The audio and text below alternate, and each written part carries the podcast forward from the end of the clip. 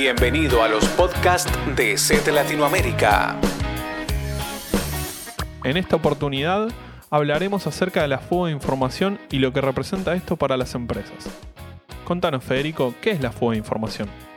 Bueno, la fuga de información es algo que ocurre cuando algún dato o activo de información que tenga valor para una organización cae en manos de terceros perdiendo la confidencialidad que se le había dado. Por ejemplo, podría haber documentos que pasan a ser accesibles por personas no autorizadas o también por cualquier dato secreto que alguien interno le facilite a alguien externo sin pasar, por ejemplo, por un medio digital. ¿La de información es algo actual o es algo que viene de otras épocas? Bueno, esto es algo que siempre ocurre en la práctica en distintos ambientes, pero por cuestiones de imagen las empresas normalmente no dejan trascender estos casos. Sin embargo, a fines del año pasado, en el año 2010, hubo un boom mediático del tema en base a este famoso caso de Wikileaks.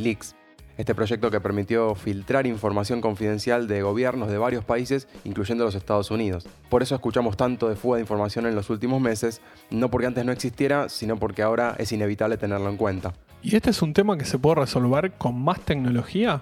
En realidad no exclusivamente. Desde el punto de vista técnico, el problema es la dificultad de administrar los datos que procesan las organizaciones, que son muchos. Además, existen distintos niveles de acceso, distintos medios de transmisión y diferentes medios de almacenamiento, y esto termina siendo un escenario muy complejo porque lo que hay que gestionar no está centralizado. Los mecanismos técnicos tienen como objetivo el monitoreo y el control de los datos, digitales claro, que se encuentran en una infraestructura tecnológica. Por ejemplo, puede haber filtrado de contenidos web, aplicación de políticas de uso de datos sensibles, bloqueo de dispositivos no confiables. De alguna manera, esto no es solamente un tema tecnológico. Y si no es solo un tema tecnológico, ¿qué más cosas tenemos que tener en cuenta? Bueno, además de ser un tema tecnológico, también incluye principalmente el factor humano. Igualmente, lo normal no es que una persona quiera robar información intencionalmente, pero no se puede negar que existe esta posibilidad. Por eso es que es muy importante tener en cuenta la posibilidad de que haya, por ejemplo, empleados disconformes o que se hayan visto perjudicados en alguna situación dentro de la empresa. Todo esto sin contar el espionaje interno por parte de empleados que lo podrían hacer en función de intereses externos. Y también hay otro tema que tiene que ver con la ingeniería social, estas técnicas donde un atacante se aprovecha de una víctima haciendo que brinde información que de otra manera no le daría. En estos casos se podría producir una fuga, pero no sería intencional eh, y además es mucho más difícil para prevenir.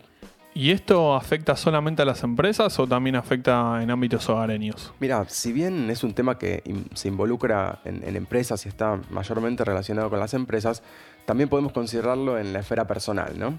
La diferencia es que en el caso personal se habla del manejo que hacen las personas de su propia información eh, ya sea que esté guardada en sus computadoras, en sus laptops, sus teléfonos celulares o sus pendrives, eh, o bien información que circula en los entornos online, como son las redes sociales y otros sitios web que almacenan datos personales que contienen, por ejemplo, perfiles de usuarios. Podemos decir que el desafío en este caso es que toda la información que consideramos sensible solamente sea accedida por la persona, la propia persona, y por los que la persona quiera que la conozcan. Además, aparece un riesgo importante con la información almacenada, por ejemplo, en pendrives y otros dispositivos extraíbles, así que se debe tener cuidado cuando guardamos o transportamos estos datos. ¿Y qué consejos nos podrías dar acerca de la fuga de información para que los usuarios y las empresas estén protegidas?